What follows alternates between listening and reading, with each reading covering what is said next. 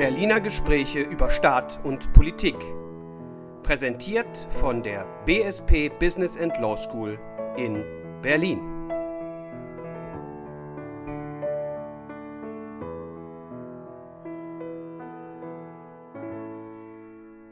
Herzlich willkommen, meine Damen und Herren, hier bei den Berliner Gesprächen über Staat und Politik an der Business and Law School. Ich freue mich sehr, heute die stellvertretende Chefredakteurin der Zeit und natürlich insbesondere auch Gastgeberin des wunderbaren Zeitverbrechen-Podcasts hier zu haben. Herzlich willkommen, Sabine Rückert.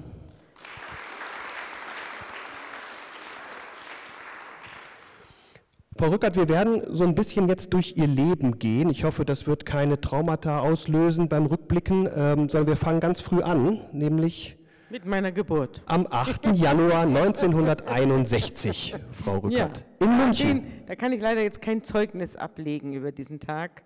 Ich weiß nur, dass ich es meiner Mutter schwer gemacht habe. Ähm, aber Sie sind in München geboren und sind ja. dann auch in München aufgewachsen. Ja. Vielleicht sagen Sie zwei, drei Sätze zur Kindheit in München. Wie's, wie war es? Oh, langweilig. Also ich bin in einem Vorstadtviertel aufgewachsen, gediegenes Bürgertum, Einfamilienhaus, Garten, sowas. Und ja, ich bin ein, ein Kind alter Eltern. Und, äh, das, das jüngste, also die, Sie haben ja drei jüngste einer ganzen vier, ne? Reihe von Kindern. Und äh, meine Mutter war schon betagt, als sie mich, also 45. Das ist natürlich für eine junge Mutter nicht mehr jung und schon gar nicht in den 60er Jahren. Und mein Vater ging schon auf die 50 zu, also die, die waren jetzt nicht mehr äh, also keine Studenten, sagen wir es mal so.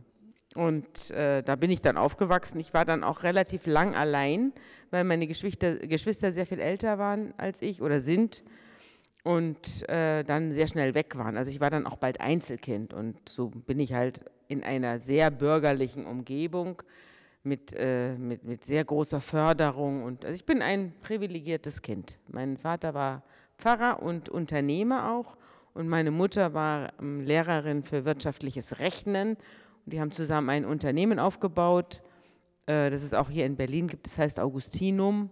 Das ist eine große Kette an Altenheimen und Kliniken und alles Mögliche. Also gibt es eine, ein Sozialkonzern, kann man fast sagen.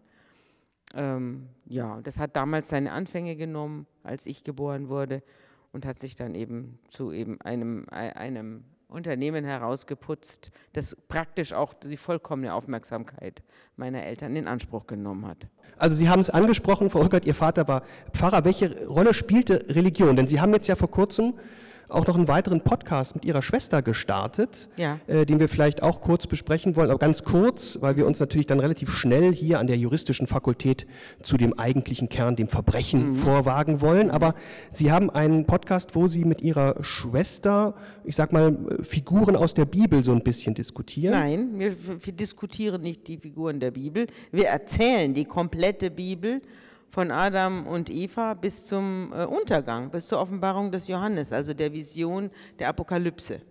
Und ja, wir sind jetzt bei David. König David, äh, David wurde gerade, hat Goliath besiegt und wurde jetzt gerade König und hat, äh, und hat äh, Jerusalem zur Hauptstadt Israels gemacht. Das ist die aktuelle Folge. Und da arbeiten wir uns jetzt noch weiter. Wir müssen jetzt durch die Propheten und durch die, Salomo kommt jetzt, dann kommen die Propheten, dann kommen die einzelnen Bücher. Und am Schluss kommt das Neue Testament und irgendwann, also ich habe mir schon überlegt, ob das jetzt wirklich äh, eine gute Idee war, ob oder? das wirklich eine gute Idee war. Das kann man jetzt über Jahre sich damit befassen. Ja. Äh, ja, äh, worauf ich hinaus will, also spielte Religion offensichtlich oder ja. eine große Rolle auch in ihrer, ja, natürlich, in ihrer Kindheit? Ja, natürlich. Meine Eltern waren sehr religiös und haben uns auch immer in die Kirche mitgenommen. Das heißt mitgenommen, wir mussten da mitgehen, das war Pflicht.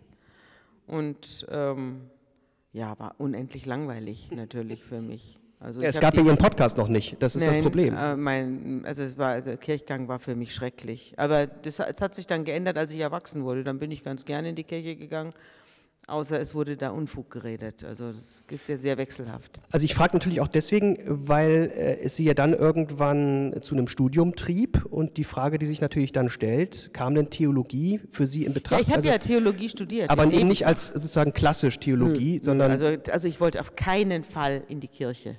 Also das, das wusste ich, dass ich auf keinen Fall Pfarrerin werde oder sowas. Nee, nee, nee. Oder Religionslehrerin. Nee, nee, nee. Also auf keinen Fall. Naja, ein bisschen sind sie es jetzt ja geworden, ne? also mit dem Podcast. So. Ja, aber das ist ja kein, das ist ja genau das, was ich nicht wollte. Also das, was wir in dem Podcast machen, ist ja das alles hinterfragen. Wir hinterfragen ja diese Gottesvorstellung. Und es ist ja überhaupt nicht gläubig, was wir da erzählen. Wir, also wenn man sich den Gott der Bibel vornimmt, dann ist das ein hochgradig neurotisches Geschöpf, das also die, seine Geschöpfe tyrannisiert und die Bibel ist voller Verbrechen. Äh, das kommt dann auch noch erschwerend hinzu. Also das ist wirklich ein sehr interessantes, anthropologisch interessantes, historisch interessantes. Es fängt ja mit Mythen an und wird dann langsam so eine Art Geschichte. Also es geht in Geschichte über und dann gibt es so, so Schwellenfiguren wie König David, den es ja wirklich gegeben hat, aber um den herum eben diese riesige Davidsgeschichte ge, ge, geschrieben worden ist. Und das ist, also das ist äh, von der Menschen, von der, von der von dem Menschenbild her und von der Frage, was, hat, was, hat, was, was stellt man sich unter, einer, ähm, unter einem gesegneten Menschen vor? Oder was, woraus bestehen die großen Gestalten der Bibel, warum die, das ist so interessant, das ist, sind so unglaubliche Figuren und die sind auch zum Teil so modern, also der Mose zum Beispiel, der Mose, den vergleichen wir dann äh, mit Arminius, der, der, den Varus in der Varusschlacht, das, die, die 13. Legion war es, glaube ich, der Römer geschlagen hat unter Augustus.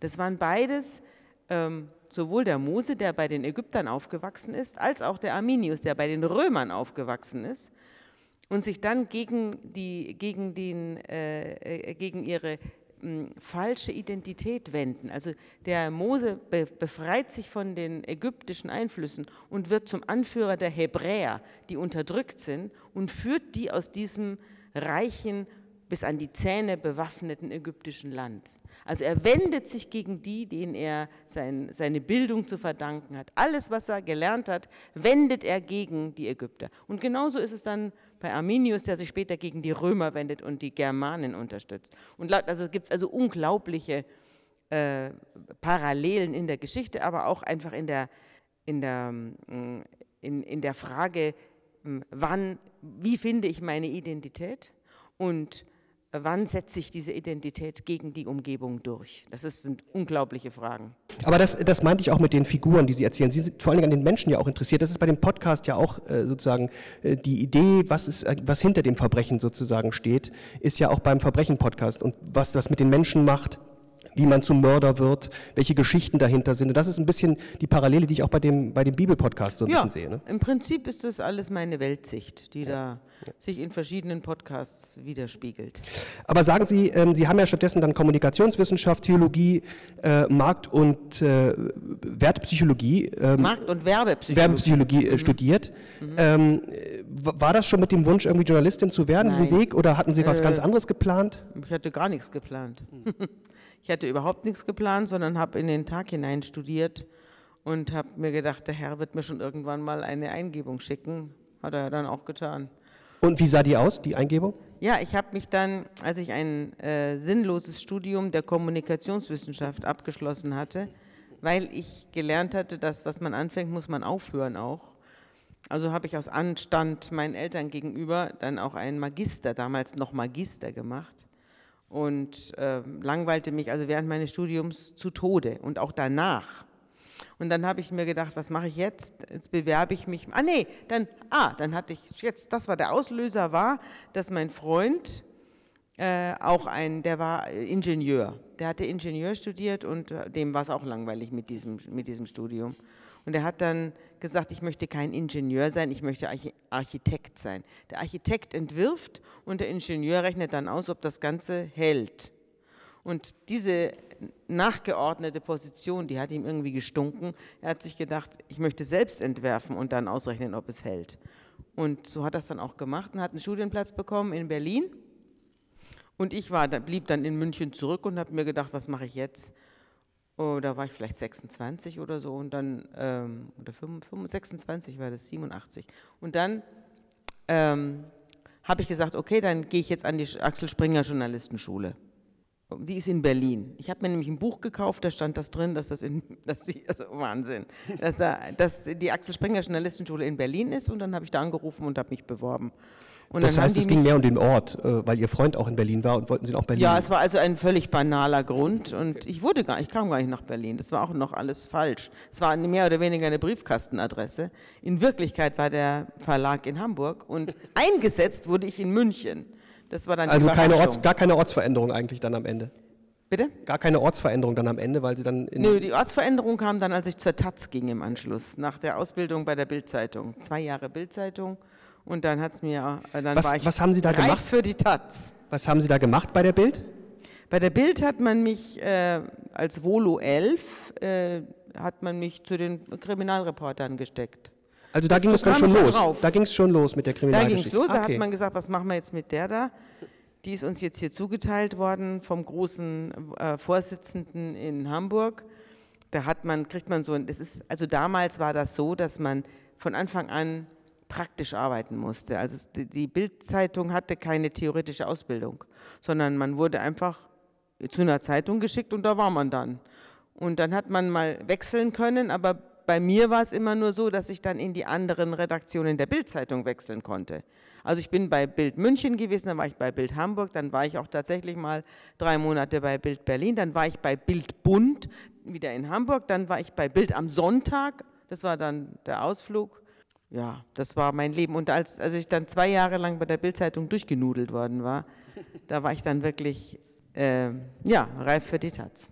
Und dann ging es nach Berlin zur Taz? Ja, da war ich dann Nachrichtenredakteurin. Genau, das war ja dann, aber damit Kriminalreportagen hatten Sie damit erstmal nichts zu tun. Nö, ich, die Kriminalreportagen habe ich da auch geschrieben, aber jetzt für die Zeit.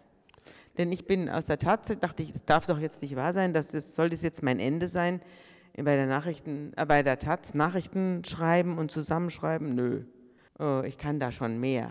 Und außerdem möchte ich auch selber was recherchieren und nicht hier versauern vor den Live-Tickern da. Mhm. Und dann bin ich ähm, in den, im Urlaub, habe ich dann, bin, bin, ich zur Taz, äh, bin ich zur Zeit gegangen und habe mich da vorgestellt und habe gesagt, ich möchte jetzt gerne mal für Sie was schreiben als freie Mitarbeiterin. Und dann haben die gesagt, na nur zu.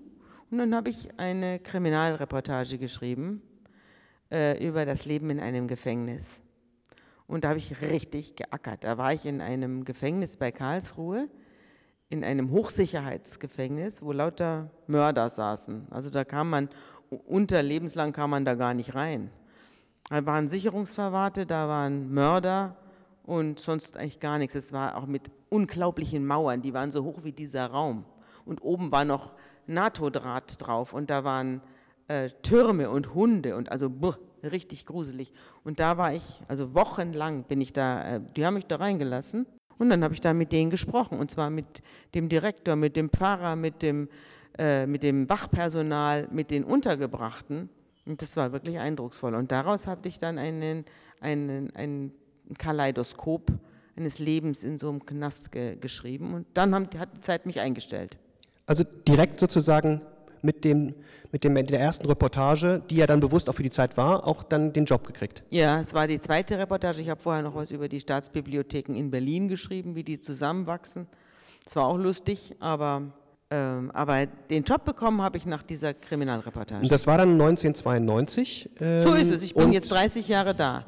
30 Jahre das, bei der Adam Zeit. Riese bin ich 30 ja, Jahre herzlichen bei der Glückwunsch. Zeit. Sind Sie denn irgendwie jetzt geehrt Am 1. worden? Mai, hallo. Ja, da kommt, muss ja was kommen jetzt, oder? Dann, das will ich, werd, ja mal hoffen. Ja, ich werde rechtzeitig so. den Podcast raushauen, damit die das dann gleich mitkriegen noch und nicht vergessen. Machen wir so. Das will ich ja hoffen, sonst ja. werde ich Sie daran erinnern. Gut, alles da klar. Da brauchen Sie keine Sorge haben, dass das unter den Tisch Sie waren ja dann zunächst im, im, im Ressort Dossier äh, ja. tätig. Ja, äh, da was? war ich dann Jungredakteurin. Ich hatte einen Vertrag für ein Jahr.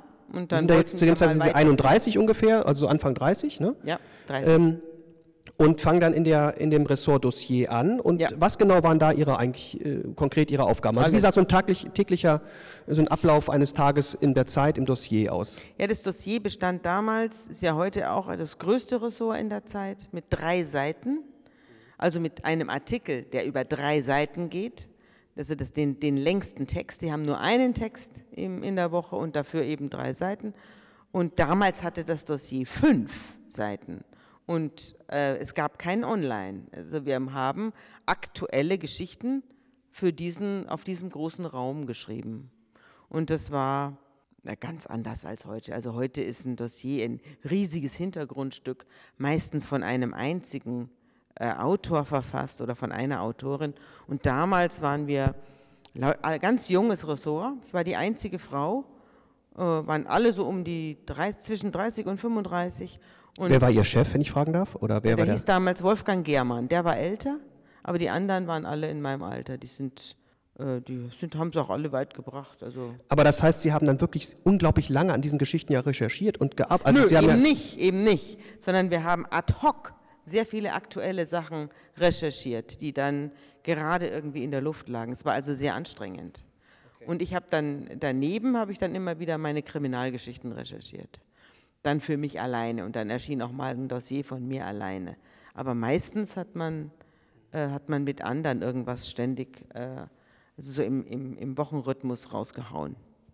Und ab 2000 ungefähr wird dieses ähm, Kriminalrecherchieren quasi zu Ihrem zentralen Tätigkeitsfeld. Ne? Das also hatte auch einen Grund. Es hatte den Grund nämlich, dass ich ein Kind gekriegt habe und diesen, diesen Rhythmus, den ich eben beschrieben habe, konnte ich nicht mehr durchhalten mit einem Säugling daheim. Das, das war unmöglich. Und deswegen bin ich dann zum Chef gegangen. Ich habe hab mir erst ein äh, Sabbatical habe ich genommen, ein halbes Jahr und habe da ein Buch geschrieben über nicht entdeckte Tötungsdelikte. Ein super Thema. Und dann war ich auch. Das ja, wie die Leute, des, äh, die Hörerinnen und Hörer des Zeitverbrechen-Podcasts wissen, ja, sie auch da am Anfang vor allen Dingen sehr beschäftigt hat. Ne? Ja, genau. Das habe ich, äh, und darüber habe ich ein Buch geschrieben. Und erst habe ich größere, Artikel dazu in der Zeit geschrieben und dann habe ich ein ganzes Buch draus gemacht. Und als das Buch erschien, war ich in allen Sendern. Also da war ich ununterbrochen im Fernsehen, weil das die Leute wahnsinnig aufgeregt hat diese Geschichte mit den nicht entdeckten Tötungsdelikten und das doch relativ viele in Deutschland gibt, was man sich nicht gedacht hatte.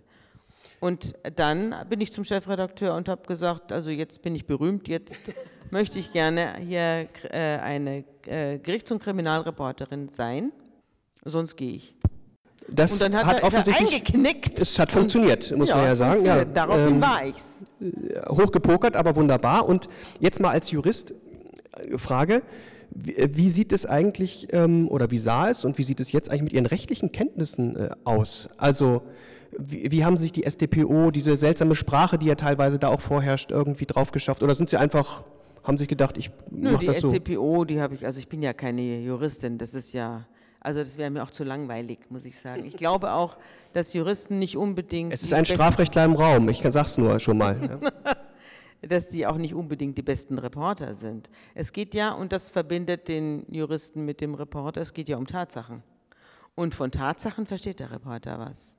Also. Absolut, also ich will auch gar nicht das in Frage stellen. Mir mhm. geht es nur, äh, diese, diese Prozesse sind ja sehr förmlich und die haben so eine gewisse Struktur. Ja. Äh, man muss es auch verstehen können, was da passiert. Ja, erst versteht man ja gar nichts. Genau, man sonst versteht, ja man nichts. zunächst null. Ja. Und dann, äh, wenn, man, wenn man dann länger dabei ist, dann versteht man es natürlich. Dann weiß man auch, welchen welchen doppelten Boden so eine Gerichtsverhandlung hat. Die ist ja das ist ja nicht eins zu eins. Also ich frage Was die Leute sagen, meinen sie ja auch oft äh, gar nicht so. Nee, nee, genau. Also äh, es wird selten so viel gelogen wie vor Gericht, sagt man ja auch nicht ja, ganz zu Unrecht. Jeder Aber hat eine Strategie. Ja. Also ich stelle es mir deswegen schwierig vor, weil ähm, diese Kenntnisse auch deswegen wichtig sind, um zum Beispiel auch das Verhalten des Richters oder der Richterin richtig einzuordnen. Was fragt der jetzt und warum fragt er das eigentlich? Wofür ist das eigentlich wichtig? Also seltsame Fragen werden ja teilweise dargestellt, wo man als Laie manchmal gar nicht weiß, was soll das überhaupt jetzt, ja. weil es eben dann möglicherweise prozessual oder fürs Delikt wichtig wichtig ist. Also das sind ja schon Kenntnisse, die man sich dann einfach zwangsläufig irgendwie ein bisschen aneignen muss. Ja, die, die, das merkt man dann schon und man redet natürlich auch mit Leuten. Also es ist ja nicht so, dass ich da als, äh, als einsamer äh, Eremit in diese Verhandlungen reingegangen bin. Ich bin aber auch oft gar nicht in Verhandlungen. Also so viel, in so vielen Verhandlungen war ich gar nicht. Ich habe die Sachen oft parallel recherchiert. Also ich habe eine Verhandlung genommen, und habe dann daraus eine, eine Großgeschichte gemacht, fürs Dossier meistens. Also zum Beispiel war ich im Prozess, äh, im sogenannten Holzklotzfall. Erinnern Sie sich an den? Das war in Oldenburg. Da hat jemand einen Holzklotz von der Brücke geworfen. Von der Autobahnbrücke, glaube ich, ne? Ja, von der Autobahnbrücke. Unten fuhr ein kleines Auto durch, da saß ein Mann drin mit seiner Frau und hinten saßen zwei Kinder und der Holzklotz durchschlug die Frontscheibe und durchschlug auch den Brustkorb der Frau. Und die fuhren rechts ran und die Frau war tot. Und die, ähm, die, die Geschichte, die ich dann draus gemacht habe, war, ähm, wie kriegt die Polizei ein Geständnis? Denn der Witz an der Geschichte war, dass man die erstmal überhaupt keinen Täter hatte. Und dann hat man einen, äh, einen Trick angewandt. Man hat behauptet, an dem Holzklotz sei Täter-DNA. Das darf die Polizei. Also die Polizei, das habe ich mich dann natürlich erkundigt, darf die Polizei sowas? Darf die Polizei behaupten, dass, äh, obwohl sie null Anhaltspunkte hat, 0,0, woher dieser Holzklotz kam und wer den da runtergeschmissen hat. Hat sie aber, als sie also am Rande der Verzweiflung war, hat sie dann in der Öffentlichkeit verkünden lassen über irgendwelche Sender und auch in der Oldenburger Zeitung, ja, man habe Täter-DNA gefunden und jetzt wolle man sich auf die Socken machen und die abgleichen. Und haben, dann haben sie natürlich gedacht, hoffentlich ist der schon mal auffällig geworden und hoffentlich wird der jetzt nervös. Und so kam es. Es kam einer hereingeschlendert in die Wache und sagte, ja, es könnte sein, dass Sie meine DNA auf diesem Klotz gefunden haben. Ich will nur sagen, ich habe ihn angefasst und bin aus reiner Fürsorge da. Ich habe den Klotz nämlich auf dem Übergang, auf dem Fußgängerüberweg weggerückt, auf dass keiner darüber falle. Das war seine Ausrede. Und dann hat man ihn so ein bisschen in die Mangel genommen und dann hat er gestanden, dass er den runtergeschmissen hat. Und die Frage war nun, ähm, wie ist, also er hat es dann widerrufen und hat behauptet, er sei also da gefoltert worden und so weiter von der Polizei und äh, habe, habe überhaupt nichts mit dem Holzklotz zu tun. Und dann hat man einen Sachverständigen eingeschaltet, der, einen, Rechtspsychologen, einen, äh, ja, einen, einen Aussagepsychologen, der hat sich diese Aussage angeguckt, die natürlich schriftlich gemacht und festgehalten worden war und die er jetzt widerrufen hatte. Und in dieser Aussage hat er Sachen gesagt, die hat er nicht wissen können, wenn er nicht, ähm, wenn, er, wenn, er, wenn er zum Tatzeitpunkt nicht auf dieser Brücke stand. Und so hat er sich, er wurde dann eingelocht und sitzt auch heute noch. Und daraus habe ich dann eine Geschichte gemacht, wann, was darf die Polizei, wann laufen äh, äh, Geständnisse, wann laufen Befragungen aus dem Ruder und habe dann eine riesen Recherche drumherum gemacht, habe tausend Geschichten zusammengetragen zum Thema, wie kommt die Polizei an Geständnisse und was muss sie beachten und was darf sie und was darf sie nicht. Sowas ist zum Beispiel ein typisches, ein, ein typisches äh, Dossier von mir gewesen. Darf an der Stelle einschieben, dass wir hier an der BSP, an der Juristischen Fakultät, auch ein Grundlagenfach Rechtspsychologie tatsächlich mhm. anbieten. Und der Vertreter sitzt auch hier im Publikum und äh, macht das also ganz wunderbar, hat auch das Lehrbuch dazu geschrieben, ähm, Rechtspsychologie. Ähm, ich will aber nochmal zurückkommen zu Ihrem äh, Moment, wo Sie berühmt wurden, Frau Rückert, wie Sie gesagt haben, als Sie Ihr Buch geschrieben hatten. Ähm, das ging ja um Justiz. Ja, das war nur so ein kleines berühmt, so ein ja, ganz kleines Strohfeuer, aber für mich war es groß ja, genug. Absolut, ich kann das auch gut nachvollziehen, aber Sie ähm, scheinen dann doch irgendwie so ein gewisses Interesse auch an Justizütern beigehalten zu haben. Ne? Also ähm, die lassen sich natürlich nie völlig vermeiden. Das ist klar. Justizübertümer wird es immer geben, sind immer, wenn sie passieren, ein Skandal in jederlei Hinsicht äh, für alle Beteiligten aber sie lassen sich nicht ähm, vermeiden. Meine Frage ist, haben Sie mittlerweile so ein gewisses Misstrauen gegen die Strafjustiz aufgebaut oder wie würden Sie sich da einordnen? Ja, würde ich schon sagen. Also ich habe ja jetzt nicht nur einmal erlebt, dass äh, Leute in, Sie können sich ja den Podcast anhören, da passiert das ja alle fünf Minuten, dass jemand, und das ist natürlich dann auch immer ein Fall für die Presse. Also die Presse geht ja nicht nur hin, um irgendwelche, oder geht überhaupt nicht hin, um schöne Geschichten zu erzählen oder spannende. Das ich habe ja einen öffentlichen Auftrag und ich habe auch eine öffentliche, also der, der, die Fälle, die ich schildere, müssen von öffentlichem Interesse sein. Und das hat natürlich mit dem Funktionieren der Strafjustiz und mit den ganzen vorgeschalteten Institutionen, also Polizei und, und äh, Staatsanwaltschaft und den dazu hinzugezogenen Sachverständigen, elementar zu tun. Und wenn dann Sachverständige sich ihre äh, Gutachten zusammenreimen, ohne überhaupt jemanden jemals befragt zu haben und dann psychiatrische Gutachten abgeben über Menschen, mit denen sie fünf Minuten gesprochen haben und die, werden, die wandern dann in Knast oder werden wegen Mordes angeklagt, wie ich das erlebt habe, dann ist das eine unglaubliche Sauerei und das gehört in die Zeitung. Und dafür saß ich da. Äh, absolut, also volle Zustimmung. Ich, äh, ein Fall, der Sie auch sehr mitgenommen hat oder den Sie sehr ausführlich auch behandeln in Ihrem Verbrechen-Podcast, ist ja auch der Fall Kachelmann, der ja dann auch persönlich dann äh, bei Ihnen zu Gast ist. Ja. Über mehrere Folgen, glaube ich, drei oder Nö, vier. er kam nur in einer nee, Folge Nein, also vor. er kam nur in einer Folge vor, aber der Fall wird sozusagen von, von Grund ja. auf aufgerollt, um mal dieses, ähm, ja das, was ja immer hängen bleibt bei so jemandem, auch mal aufzuräumen und zu sagen, das war irgendwie in Wirklichkeit doch ein ziemlicher Skandal von A bis Z. Und ähm, unabhängig davon, was man von dem Lebenswandel von Herrn Kachelmann hält, das ist alles seine Privatsache gewesen. Äh, aber der Fall war schon ähm, ja, bewegend in vielerlei Hinsicht. Auch diese drei Folgen, muss ich ganz ehrlich gestehen. Aber äh, das bringt mich dazu, dass wir vielleicht einfach mal schauen, wie muss ich mir denn so eine Tätigkeit als Gerichtsreporterin vorstellen? Also wo kommen eigentlich die Fälle her? Und die Frage, die sich mir stellt, ist, wie, wie kommen Sie auf Ihre Fälle? Wie bearbeiten Sie dann? Wie gehen Sie dann ran? Wen untersuchen Sie? Und vor allen Dingen, wie hält man auch die erforderliche Distanz ähm, zu den Protagonisten? Also man darf sich natürlich nicht allzu schnell auf eine der Seiten irgendwie schlagen und dann irgendwie mit einem falschen Instinkt vielleicht dann auf sich auf die falsche Seite schlagen. Ja, also das, äh, da habe ich immer sehr genau aufgepasst. Und ich habe mich auch eigentlich äh, nie auf jemandes Seite geschlagen im klassischen Sinne. Ich bin auch nicht besonders anhänglich, was, was äh, Leute angeht. Also ich habe mich da in, emotional mh, mm, eigentlich nur kurz rein begeben in, in, die, in die Kontakte, in die, die ich da hatte. Mir ging es eigentlich immer um die Sache und ich habe auch den Kontakt nach der Veröffentlichung abgebrochen zu allen. Also es gab nie lange Briefe und so weiter und große Briefwechsel und wir besuchen uns, nö.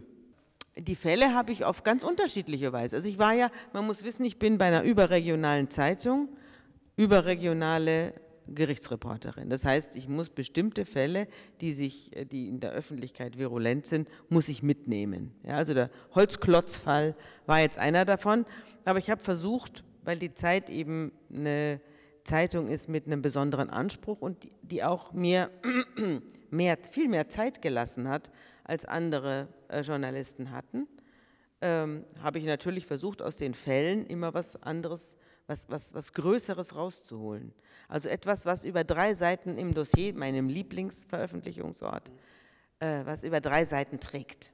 Und das habe ich dann, ich habe also oft äh, ganz normale, also ganz äh, auf der Straße liegende große Fälle, die habe ich ja sowieso für die Zeitung mitbearbeitet. Also die neun, diese Frau, die in, äh, ihre neun Kinder umgebracht hat und, im, und dann in Blumentöpfen beerdigt hat, die sie dann um sich herum auf dem Balkon aufgebaut hat. Das war eine so, eine so äh, gegenwärtige Geschichte, da bin ich natürlich hingegangen. Das war übrigens auch eine ganz klassische Gerichtsreportage, weil mir zu diesem Fall was Größeres nicht eingefallen ist. Also das ist so außerordentlich extraordinär, dieser Fall. Aber sowas war da musste ich natürlich hingehen. Aber sonst habe ich mir die Fälle so ausgesucht, wie ich es mir überlegt habe. Also die kamen dann, entweder hat mir jemand geschrieben oder es hat mich jemand darauf aufmerksam gemacht. In Gesprächen mit Sachverständigen oder in Gesprächen mit Verteidigern oder in Gesprächen mit Staatsanwälten kamen dann, oder in Gesprächen auch mit dem Weißen Ring, äh, mit, mit Vertretern da, hab, da, bin ich auf, auf, Fälle aufmerksam gemacht worden. Da habe ich mir gedacht, das darf doch nicht wahr sein. Das ist ja was für mich. Und dann habe ich mich da reinbegeben und habe dann da richtig ähm, mir die, mir die, die, die, Zeh, die, die Zehenwund äh, recherchiert. Ähm, Sie, Sie Manchmal habe ich es auch nur in der, in der, im, im Radio gehört. Ja, da hatten Sie, glaube ich, einen Fall, haben Sie auch einen Verbrechen-Podcast behandelt, wo Sie irgendwie im Radio äh, was gehört haben und dann, gehört, und dann losgeschickt gedacht, das haben. doch gar nicht. Ja. Zum Beispiel der Fall äh, von der Rebecca, ähm, in, im Osten, in, einem, in, einer, in einer Gegend, ich weiß gar nicht mehr, wo das war, bei Leipzig oder so, da hat eine junge Frau behauptet, sie sei überfallen worden von zehn äh, Neonazis, die hätten, sie, die hätten ein kleines Kind überfallen und, äh, und, äh, und bedrängt und sie sei dem kleinen Kind zu Hilfe gekommen und dann wären sie, hätten, hätte sich die Aggression dieser Bande auf sie gerichtet und sie hätten sie festgehalten und ihr in den Bauch, da ungefähr etwas über dem äh, über dem Wurmfortsatz ein Hakenkreuz reingeschnitten in den Bauch. Und es gab einen Aufschrei. Und das habe ich im Radio gehört. Und dann haben sie aber noch dazu gesagt, dass jetzt die Polizei Zeugen sucht und dass man keine Zeugen findet. Da habe ich mir gedacht, ja, wer es glaubt, wird selig. Also die werden niemals Zeugen finden. Das glaube ich nie. Und deswegen bin ich, es hat sich dann auch alles als einen Riesenquatsch herausgestellt. Niemand hat sie überfallen, sie hat sich das Ding selber reingeschnitten. Aber das habe ich, also da, ich weiß noch, ich kann mich erinnern, bei dieser Radio, da war ich aber schon etwas älter, da hatte ich solche Sachen auch schon im Vorfeld erlebt und da habe ich mir gedacht, das ist jetzt wieder so ein Fall. wo jemand äh, sich selbst verletzt und dann dafür, äh, und dafür Öffentlichkeit sucht. Aber äh, wie gehen Sie dann vor? Also Sie haben den Fall. Ja. Und dann gibt es ja unglaublich viele Beteiligte möglicherweise, es gibt unglaublich viele Verknüpfungen, Familienbeziehungen, die man oftmals dahinter stehen, die das, die, die Straftat sozusagen eigentlich überdecken in Wirklichkeit. Mhm. Ähm, wie gehen Sie da vor? Also was, wo, ist das dann Instinkt, wo Sie erstmal recherchieren? Klingeln Sie dann bei Leuten an der Tür oder wie muss ich mir das vorstellen? Also was passiert? Ich bin, äh, ich bin in diesem Fall erstmal nach Mittweida, nach Mittweida gefahren und habe mich mit dem, an, mit dem Rechtsmedizinischen Institut, äh, bei dem Rechtsmedi ich, das muss natürlich dazu sagen, ich war in, zu diesem Zeitpunkt bereits korrespondierendes Mitglied der Gesellschaft für Rechtsmedizin. Also ich bin die einzige Nicht-Rechtsmedizinerin, die in der Gesellschaft, äh, Mitglied in der Gesellschaft für Rechtsmedizin ist, aufgrund dieses Buches über nicht entdeckte Tötungsdelikte. Daraufhin haben die mich zum Mitglied ernannt, ehrenhalber. Und auf diese Weise hatte ich einen unglaublichen Zugang zu rechtsmedizinischen Instituten. Unter, die, die Rechtsmediziner sind ja jetzt, inzwischen schreiben sie alle Bücher, und, äh, aber das war damals anders. Die waren hoch zugeknöpft. Und wenn da einer rangeklopft äh, hat, dann wollten die mit der Presse überhaupt nichts zu tun haben. Und äh, dadurch hatte ich diesen, äh, diesen Heimvorteil und bin dann zur Rechtsmedizinisch, zum Rechtsmedizinischen Institut, ich weiß nicht mehr, was da zuständig war, hingefahren. Den kannte ich auch, den Leiter da und habe mich dann über, äh, über selbstgemachte äh, und fremd beigebrachte Hakenkreuze hm, erkundigt. Und dann habe ich auch erfahren, dass nicht nur ich die Meinung, der Meinung war, dass das, das mit der Sache was nicht stimmt, sondern auch Professor Püschel, der Leiter der Rechtsmedizin in Hamburg, der hatte auch diese Idee, dass mit dem Fall was nicht stimmen könnte. Und er hatte seinerseits an die Polizei in Mittweida geschrieben und gesagt, er glaubt kein Wort. Und daraufhin wurde er eingeschaltet und, äh, und hat, diese, hat diese junge Frau begutachtet und hat, die, äh, hat Fotos angefertigt und so weiter und hat ein Gutachten geschrieben, dass das nicht stimmen kann, dass das, dass das, mit, dass es Selbstbeige, ein typisches Selbstbeibringung ist. Und daraufhin wurde gegen diese junge Frau ermittelt. Und dann gab es auch einen Verteidiger und so weiter. Und dann gab es auch eine große, während gegen sie ermittelt wurde von der Staatsanwaltschaft, sie wurde später auch verurteilt, ähm, äh, während, während ermittelt wurde, wurde sie gleichzeitig als Heldin gefeiert von irgendeiner, ich weiß es nicht mehr, was es war, es war eine staatliche Institution ähm, für mutiges Eingreifen von Bürgern oder irgendeine, irgendeine eine, eine staatliche Stelle, die hat sie belobigt, hat sie noch eine Medaille bekommen und hat eine Rede gehalten und wurde fotografiert. Also das war eine absurde Situation, dass jemand, der praktisch ähm, der, der hochverdächtig ist und gegen den die Staatsanwaltschaft ermittelt, gleichzeitig für seine Lügengeschichte da ausgezeichnet wird, weil er gegen, äh, gegen äh, Neonazis vorgegangen ist. Courage gegen rechts oder was? Ich habe es vergessen. Ist doch schon ein bisschen her. Diese ganzen, ähm, es gibt ja jetzt mittlerweile viele True Crime Podcasts und so, es gibt mm. fast schon so eine Welle, muss man sagen, mm. ganz, ganz, ganz viele äh, unterschiedliche Formate. Wie erklären Sie sich eigentlich diesen Erfolg? Was ist die Faszination des Verbrechens, was das ja auch Sie irgendwie so ein bisschen gepackt hat, habe ich den Eindruck. So diese, ist es das, die Person dahinter, dieses, dieses, wie weit Menschen gehen können oder was, wozu Menschen fähig sind? Oder was ist die Faszination? Ja, das ist natürlich auch immer ein Erkenne dich selbst nicht. Also ich, ich meine, hier sitzen ja auch jetzt eine ganze Menge Leute, die hören sich den Podcast an, Sie offenbar auch. Fragen Sie sich das selbst. Nur professionell, nur professionell, Frau Rückert. Wer es glaubt, wird selig.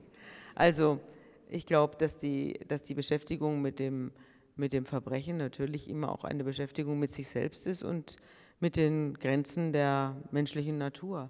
Ich meine, viele Roman, äh, Romanschriftsteller nehmen Verbrechen zum Anlass, um, um, eine, um ein, ein, eine, große, äh, eine große Geschichte und auch eine gesellschaftskritische Geschichte zu schreiben.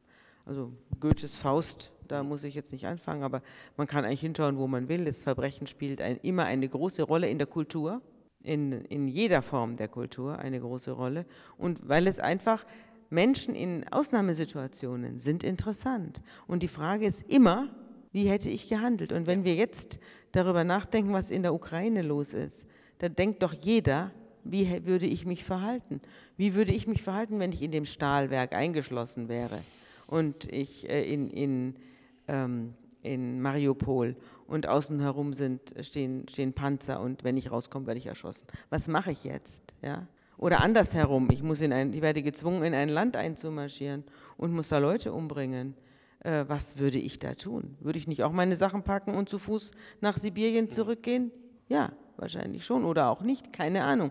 Aber das sind so Fragen, die stellt man sich. Also mein Mann, als der gehört hat, dass in, den, dass in der Ukraine äh, die Männer zwischen 18 und 60 äh, da bleiben müssen und alle anderen können, äh, können flüchten, hat er gesagt, Mensch, die würden mich gar nicht mehr haben wollen. Ich bin 61.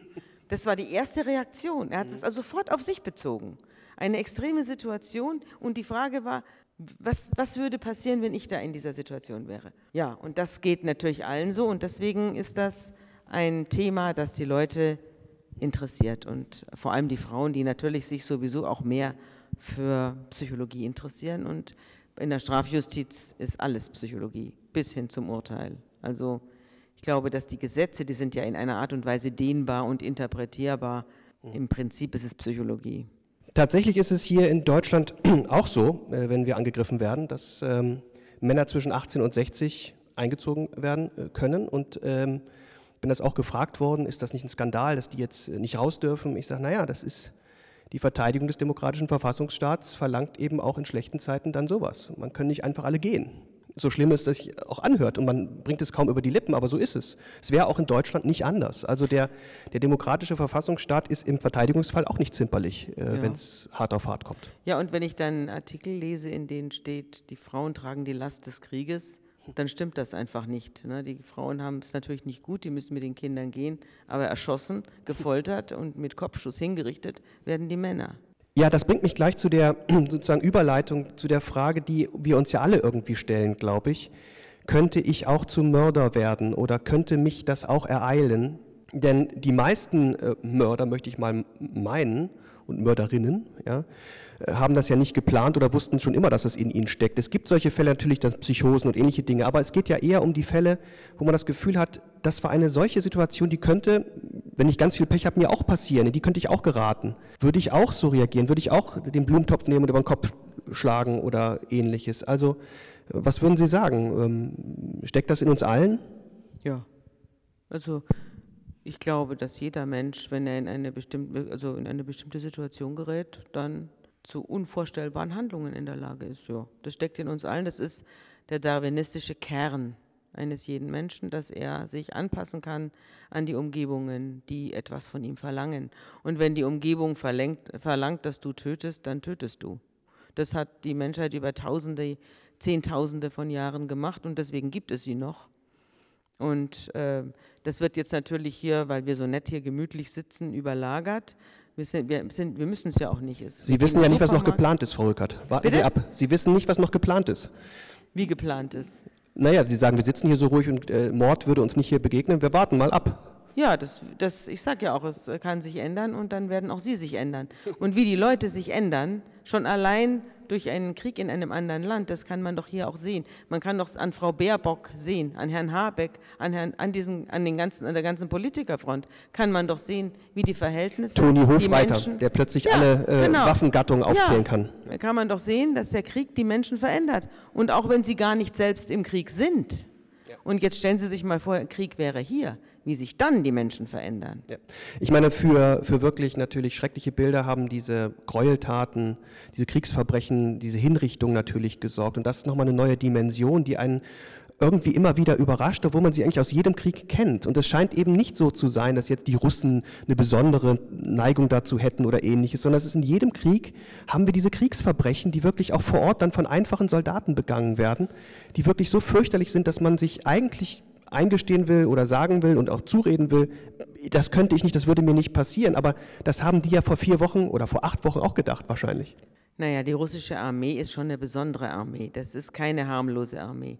Die war in, im Tschetschenienkrieg unglaublich grausam. Das ist alles dokumentiert worden. Und sie hat 1200 Tote zu Friedenszeiten. Zu Friedenszeiten 1200 Tote in einer stillgelegten Armee die gehen aufeinander los innerhalb der Armee. Also die Rote Armee ist eine, ist eine hochproblematische Veranstaltung und äh, mit, einer großen Grausamkeit untereinander, in den Hierarchiestufen und untereinander. Und das ist schon mal das eine. Also so eine ganz normale Armee ist das nicht.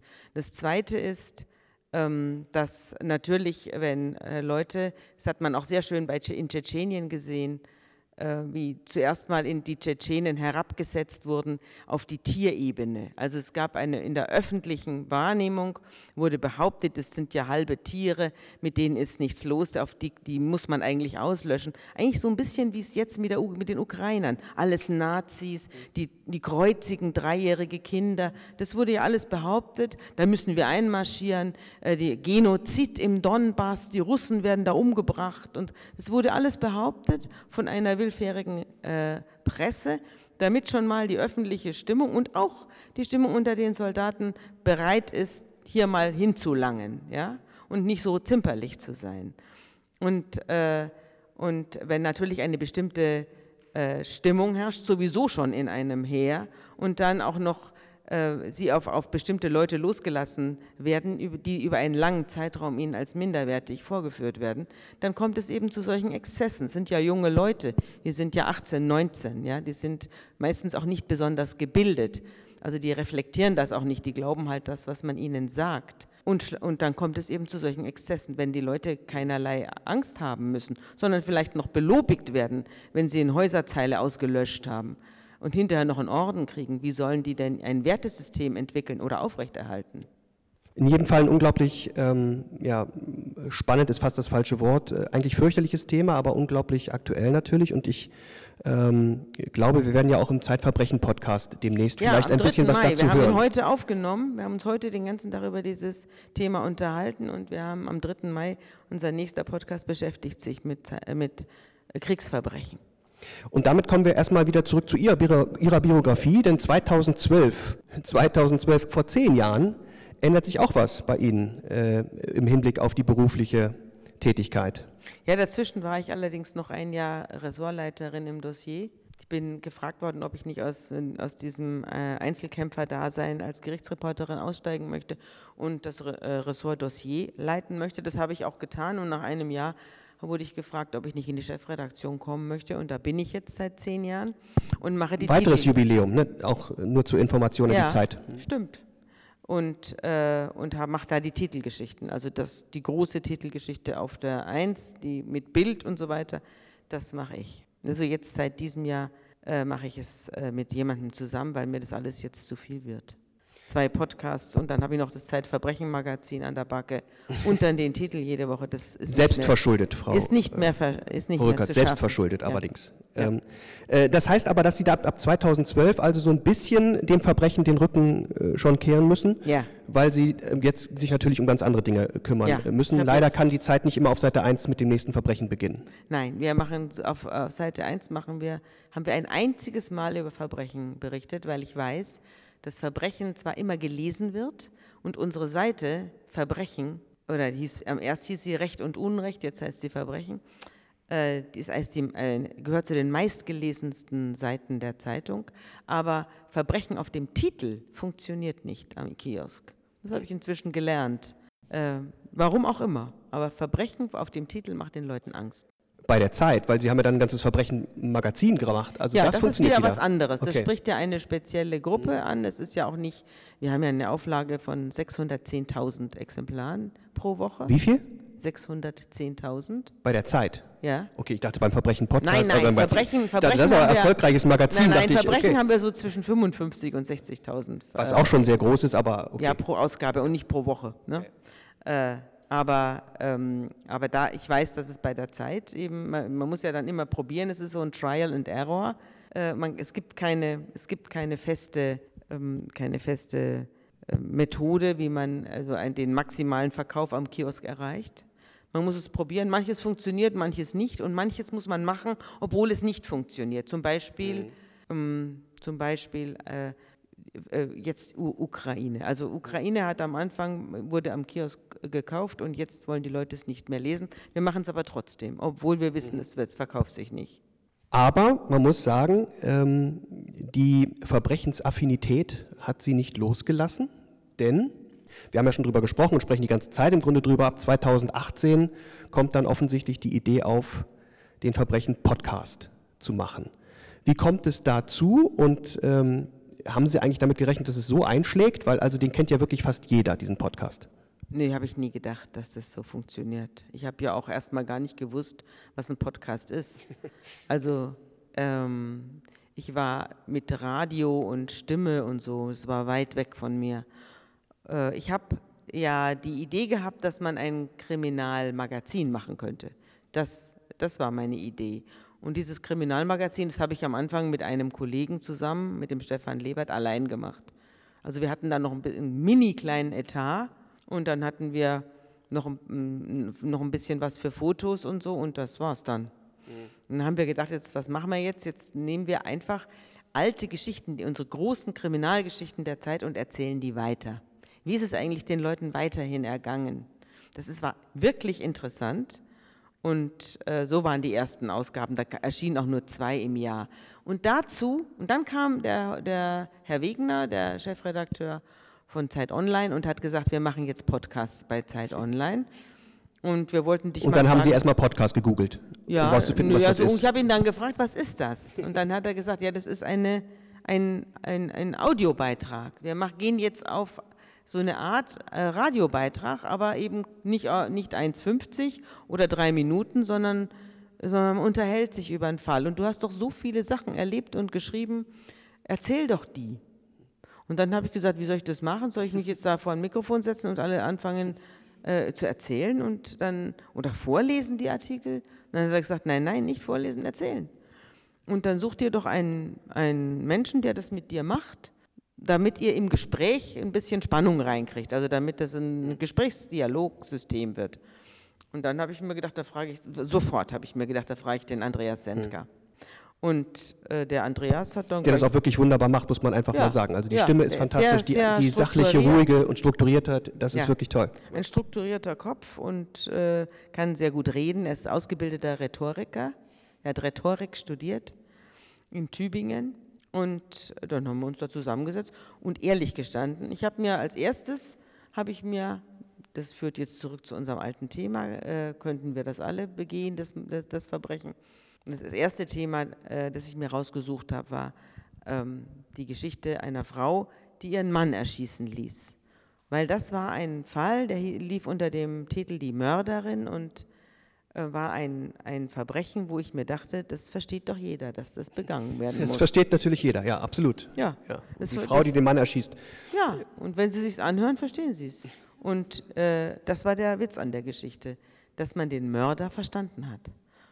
Und so ging es los. Das haben wir dann erzählt und wir setzen uns dann hin, so wie wir beide hier sitzen und reden. Und wir haben kein, keine Vorbereitung. Es ist alles, ist alles aus dem Ärmel, was Sie da hören.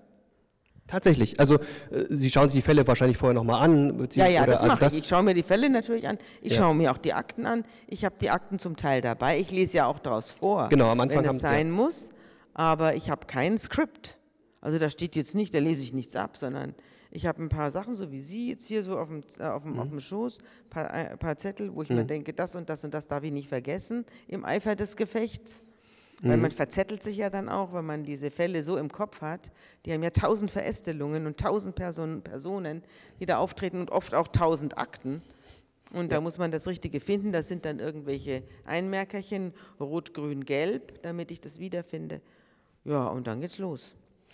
Das heißt aber, wir können uns darauf freuen, dass der Verbrechen-Podcast weitergehen wird. Also da ist noch kein Ende in Sicht oder mhm. haben Sie da irgendwie was geplant oder ist mhm. da irgendwie mal Schluss, gibt keine Fälle mehr? Oder? Es kann sein. Es, Fälle wird es immer geben, weil ich gebe ja ständig welche in Auftrag. Werden, es wird ja, jetzt recherchieren ja auch wieder fünf Reporter gleichzeitig an irgendwelchen Fällen. Also die, das wird uns nicht ausgehen.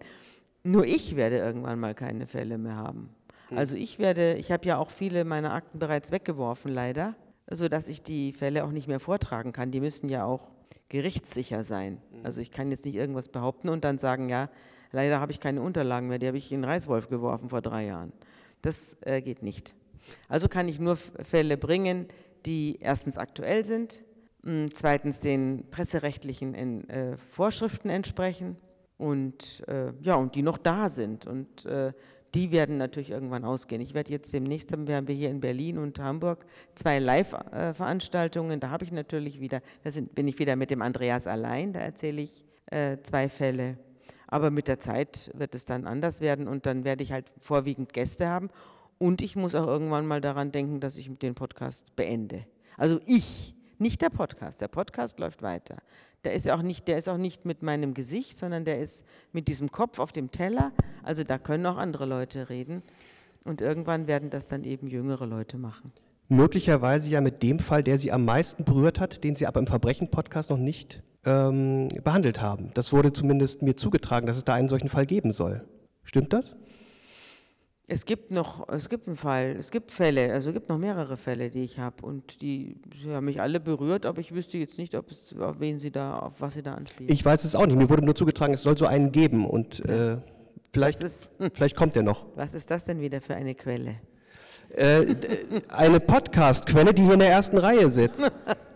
ah nee, jetzt weiß ich, was Sie meinen. Das stimmt. Ich war bei In extremen Köpfen. Ich bin ja ständig bei anderen Podcasts zu hören.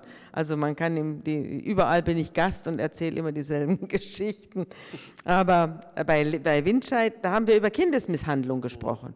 Und das mache ich auch noch zu einem Podcast. Das ist eine, aber das kann ich nicht bei einem öffentlichen Abend, sonst gehen die Leute alle raus und heulen. Das will ich nicht. Das ist eine ganz, äh, das war auch so eine Geschichte, das war eine Kindesmisshandlung, aus der ich ein ganzes, ein, ein ganzes Dossier über Kindesmisshandlung und die Fragen, unter welchen Umständen entsteht sie, äh, gemacht habe. Bevor wir ähm, zu diesen eher traurigen Themen äh, kommen, kommen wir zu etwas, was äh, mittlerweile Tradition am Ende meines äh, kleinen Podcasts hier hat. Ich stelle nämlich noch einfach so völlig banale Fragen, die eigentlich nichts mit dem Thema zu tun haben, wo Sie im Grunde nur kurz antworten sollen, ja, nein, äh, vielleicht, so ungefähr. Ja. Und es fängt mit was ganz Banalem an, äh, nämlich der Lieblingsfarbe. Lieblingsfarbe, grün. Grün. Mhm. Wechselt immer mal, aber zurzeit ist es grün. Zurzeit ist es grün. Ähm, Lieblingsverbrechen. Lassen Sie mich das kurz vielleicht äh, erläutern, was ich damit meine. Also es gibt ja ganz fürchterliche Verbrechen, also ganz schlimme, die Sie auch im Podcast behandeln, grausam und schrecklich. Mhm. Es gibt aber auch manche Verbrechen, die einen so ein bisschen zum Schmunzeln bringen. Mhm. Also in der Literatur ist es der Hauptmann von Köpenick, wo man irgendwie auf der Seite desjenigen ist, der mhm. gerade so ein bisschen Unrecht begeht. Ähm, in, äh, bei den Verbrechen sind es meistens die Kunsträuber. So gibt es ja ganze mhm. Filme zu, ja, wo man mhm. irgendwie auf der Seite derjenigen ist, die ganz toll irgendwie das Museum mhm. ausnehmen. Ja, Bodemuseum. Ja, genau als Podcast. Die, genau das, äh, wobei die ja tatsächlich auch viel Grausamkeit auch in sich trägt, die Geschichte äh, in vielerlei Hinsicht. Aber ähm, äh, gibt es da irgendwas, wo Sie sagen, auch das ist irgendwie, wo da habe ich mich wirklich irgendwie auch amüsiert so ein bisschen und war eher auf der Seite desjenigen, der dem Recht so ein Schnippchen geschlagen hat, so ein bisschen? Ja, der Fall Harksen natürlich, der, der Hochstapler in der halb äh, halb Hamburg um, um seine Millionen gebracht hat. Also der alle großen Hamburger Kaufleute bis auf die Unterhosen ausgeraubt hat. Und das auch noch freiwillig, die haben ihm es auch noch freiwillig nachgeworfen. Das ist natürlich ein heiterer Fall, würde ich aber nicht als mein Lieblingsverbrechen bezeichnen. Mein Lieblingsverbrechen ist das nicht entdeckte Tötungsdelikt und äh, das Verbrechen, das nicht zutage tritt. Und ich glaube, dass es davon sehr, sehr viele gibt. Das weiß ja auch die Strafjustiz, weiß ja, dass die meisten Verbrechen niemals ans Licht kommen und geahndet werden. Äh, darauf beruht ja auch die Strafjustiz, dass wir nicht alle bekommen, was wir verdienen. Angesichts dieser besonderen Leidenschaft, Frau Rückert, ist es wahrscheinlich nicht unbedingt angebracht, sich ähm, mit Ihnen irgendwie anzulegen. Ne? Wahrscheinlich haben Sie so viel Kenntnis und Erfahrung über das perfekte Verbrechen, hm. dass Sie eventuell ja vielleicht auch schon mal drüber nachgedacht haben. Ja, habe ich auch schon. Aber ich, ich habe es dann bleiben lassen. sagen hab, Sie, sagen Sie. Wir haben es doch nicht entdeckt, Frau Rück. Ich habe keine guten Nerven. Ich, äh, ich kriege dann Angst. Ähm, machen wir weiter. Lieblingsstadt. Lieblingsstadt, Hamburg. Sie sind in Berlin gerade, Sie sind, bleiben dabei. Ja, es hilft aber nichts. Okay, also ich werde ja mich hier jetzt nicht verraten, nur weil ich gerade hier sitze. Ich fahre ja nachher wieder heim. Lieblingsbuch?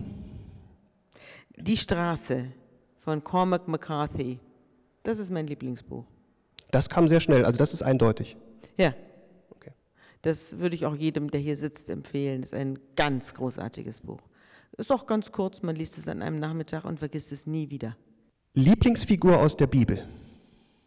Oh, da gibt es viele. Da muss ich jetzt Sie müssen sich entscheiden. Ja, Eine. ja, ja, aber nicht, aber nicht ganz schnell. Oh, hm. Oh Gott, das ist ja eine riesen eine Parade jetzt, die vor meinem inneren Auge vorbeizieht. Meine Lieblingsfigur aus der Bibel. Wahrscheinlich Judas. Judas. Frau Rückert, ganz herzlichen Dank für den Besuch. Vielen Dank, dass Sie hier waren. Ja, war schön.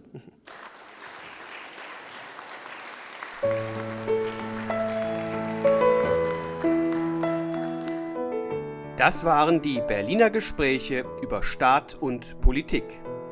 Präsentiert von der BSP Business and Law School in Berlin.